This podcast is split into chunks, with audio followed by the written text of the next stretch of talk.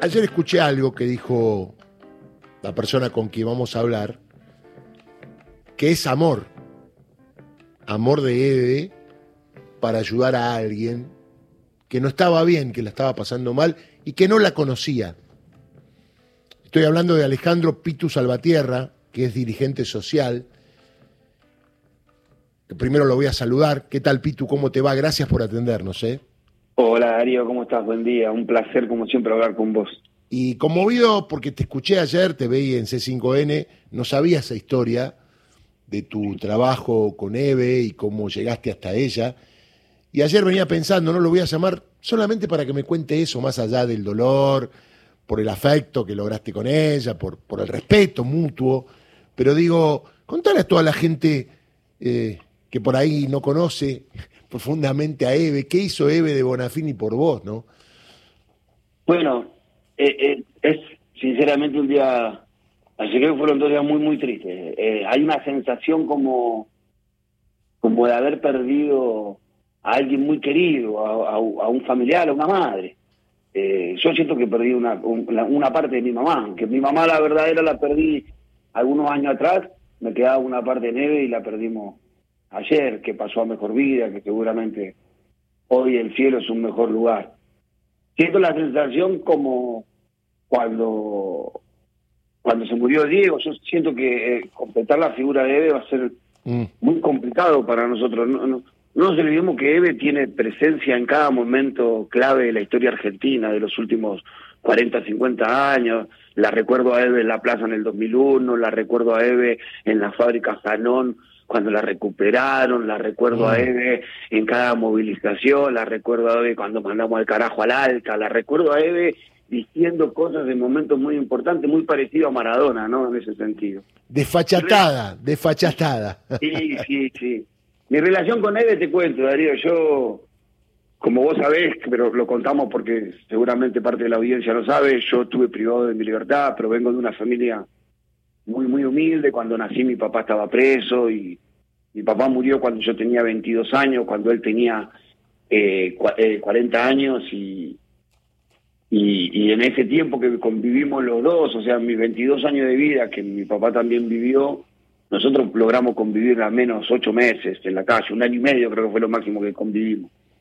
Mi mamá una mujer que no terminó la primaria, apenas terminó tercer grado, siempre trabajó en casa de familia, Fuimos una familia muy humilde, cuando tenía 12 años me quedé en situación de calle, viví en la calle hasta ya mediado, promediando mi adolescencia, a los 14, 15 años que pude conseguir un lugar en una villa donde vivir y ahí acomodar un poquito mi vida. y Esto era allá por los años 90, promediando los años 90, en donde nuestro país era un país que eh, la exclusión era una constante, el desempleo crecía de manera vertiginosa, la, la pobreza era algo es muy notorio y bueno, en esos momentos la delincuencia para algunos era una salida y yo intenté salir de, de, muchísima pobreza, Darío, no por excusarme, porque eh, lo, lo, último que, que, uno puede hacer, no, no, nunca debe uno eh, tomar ese camino. A mi experiencia me dice que el camino de la delincuencia no resuelve ningún problema, agrava todos los problemas y el sufrimiento que uno pasa cuando está privado de su libertad, lejos de su familia,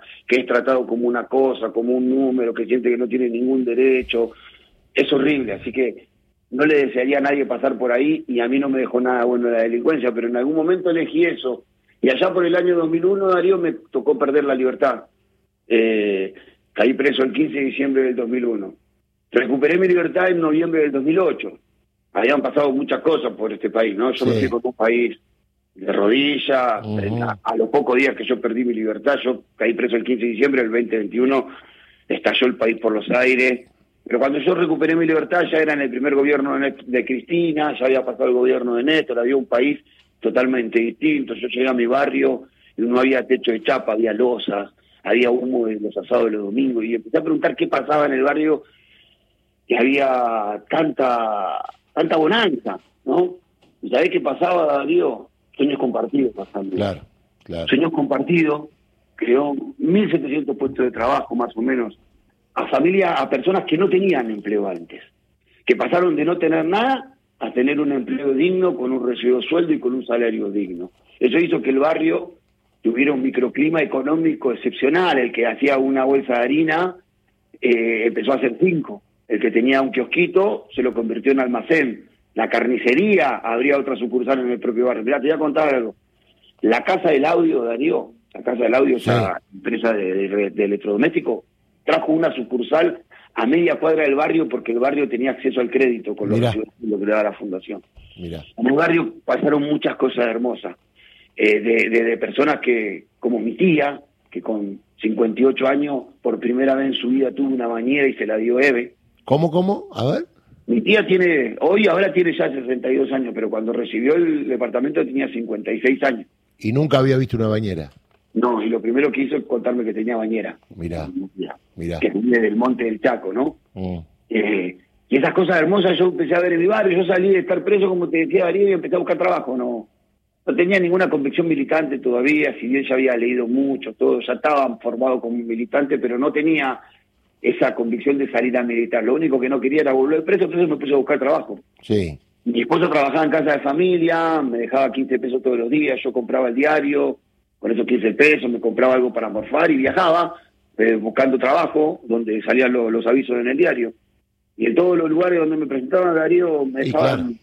Y yo cuando daba la dirección de casa y manzana, como vivo en una villa, yo vivo en la manzana 36, casa 28, eh, cuando daba esa dirección ya era difícil que pase. Y si encima le agregaba que tenía antecedentes penales, olvídate.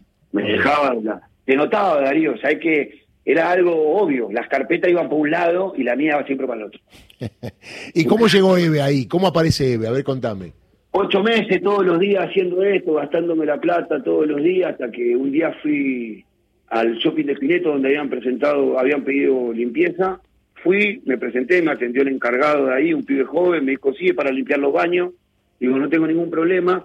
Me llevó un cuartito que ellos usaban improvisado como, como vestidor y oficina al mismo tiempo. Y me dice, che, necesito que me dé tus datos, le doy mi datos, le doy mi dirección. Y me dice, uy, no tenía otra dirección. Me dice, si no te pongo la de mi casa, me dice, flaco, porque con manzana y casa va a ser complicado acá. Y le digo, tengo la dirección de mi tía, te puedo dar esa dirección, le doy una dirección alternativa y miro entre los papeles que me pidieran certificado de antecedente penal. Entonces le digo, mirá, te los cuento los antecedentes penales, hace ocho meses que estoy a estar preso, estoy buscando trabajo. Le cambió la cara a Darío al Dijo, no, mirá, es política de la empresa no tomar gente con antecedente penal. Así estamos. Y le digo, che, pero ¿qué me voy a chorear el inodoro, flaco? Le digo, déjame laburar. No, no puedo, disculpame. Nunca tuve tanto odio, Darío, en mi vida como ese día. Estaba convencido de que la sociedad, a una persona que pasa por por un problema con la justicia o pasa por un por un penal, la sociedad no le destina, no le da otro destino que sea el seguir robando. Pareciera no haber otra oportunidad para esa gente. Yo sentí ese día eso, que la sociedad solo quería que yo siga haciendo lo que venía haciendo antes de caer preso. Y hice eso, me compré una botella de coca de vidrio, me la tomé de un trago, rompí la botella, me quedé con el pico de botella en, la, en el bolsillo de la campera y me subí al colectivo 5 que me llevaba para el lado de mi barrio con la intención de robarme un auto cuando viera a alguien desvalido y llevarme el auto al barrio, levantar a dos pibes y salir a dar lo que nosotros le decíamos rally, me iba a robar todo lo que me cruzara en el camino, pero lo único que me iba a pasar ese día es volver a mi casa habiéndome gastado toda la plata que me dio mi señora, sin traer una solución, sintiéndome indigno, viendo la miseria que estaba pasando en mi familia, pero la estamos pasando muy, muy mal, Darío, muy, muy mal. Y cuando me subí al colectivo, vi la primera parada del colectivo, no pasaba nada, la segunda nada, y yo tenía un teléfono que me había regalado mi hermana, no viejo, y sonó el teléfono en el medio del colectivo, lo atiendo y era un tipo que trabajaba para Sueños Compartidos, Pocho, de mi barrio, que me pregunta, eh, ¿está buscando trabajo, Pitufo, de verdad? Me dice. Sí, le digo, Pocho, estoy buscando laburo. Y no me creía mucho porque yo antes de caer preso era un tipo complicado. Entonces, ¿seguro? Sí, sí, seguro, Pocho, quiero trabajar. Y me dice, bueno, mañana venite a planta baja en el Elefante Blanco. El Elefante Blanco era un edificio que estaba en mi barrio que las madres eh, reacondicionaron para usarlo de, de, oficina, de sueños compartidos, para estar presente en el barrio, ¿no? y me dijo, venite mañana a las 6 de la mañana acá. Y allá fui, Darío, con... Tiré, automáticamente tiré el pico de botella por la ventana, fui a mi casa, le conté a mi esposo, le dije, mañana tengo que ir ahí. Y allá me presenté a las 6 de la mañana el otro día y me atendieron, me dijeron, va a venir Eve, te va a atender ella personalmente. Eve vino como a las 9 con un grupo de gente que venía allá muy rápido, entró a la oficina, se ve que hacía trámites, todo eso, alrededor de las 11. Me llamaron, me dijeron, pasá que te va a atender. Y entré a la oficina y entré con, con, el, con el discurso que había armado en cada lugar donde iba a buscar trabajo. Entonces entré y dije, Eve, estoy buscando trabajo, ¿cómo le va, señora? Mucho gusto, yo Alejandro, estoy buscando trabajo, tengo un problema, no tengo documentos, tengo antecedentes penales, tengo los chicos así. Pará, pará, pará, pará, pará, pará, pará, pará, amigo. Pará, pará, pará, pará. ¿Qué pasa así? Yo te voy a hacer dos preguntas, toma, amigo. ¿Vos querés trabajar? Y le digo, señora, estoy buscando trabajo por todos lados y nadie me lo da. Y me dice, vos sabés que entendés que en un trabajo vas a tener responsables, que te van a tener que decir lo que haces, que van a ser tus jefes, tus encargados, que hay horarios que cumplir. Sí, señora, yo entiendo todo eso. Bueno, anda a trabajar. Digo, no, pero le decía, no tengo Anda a trabajar que lo vamos a resolver. A las dos semanas me vinieron una asistentes social de la, de la fundación y me hicieron mi documento, le hicieron la partida de nacimiento de mis hijos. Yo empecé a trabajar ahí en recepción de, del Elefante Blanco, en donde residía la gente que y la derivaba de distintas oficinas que tenían las madres ahí. A los dos meses y medio más o menos me llamaron de, del Banco Credicom, me dieron una tarjeta. Mirá, Darío, yo lo primero que tuve con mi nombre fue esa tarjeta. Mira. Eh, mi vida. No, no había tenido el documento todavía. Siempre digo lo mismo. Yo antes de recibir el documento recibí la tarjeta. Con mi Qué bárbaro. Mi documento. Qué bárbaro. No recibí el sueldo y me acuerdo que lo primero que saqué a crédito fue un aire acondicionado porque el rancho estaba más caliente que un ¿no? Y compramos un aire de ventana y, y, me permitió conocer un mundo que... Te salvó la vida ese laburo. Nunca había conocido, digo, y nunca más volví para atrás. Por eso te salvó la vida, ese llamado y ese encuentro con él. Así que, Pitu, muy emocionante tu historia. Vamos a seguir en la lucha. El jueves hay que estar en la plaza, sí o sí. No hay otra alternativa. Así que te mando un abrazo y gracias por atendernos, ¿eh? No, gracias a Darío. Saludo a la familia, a tu hija, a todos, que sabes que los quiero mucho a los Villarroel. Igualmente, muchas gracias. Alejandro Pitu Salvatierra, dirigente social.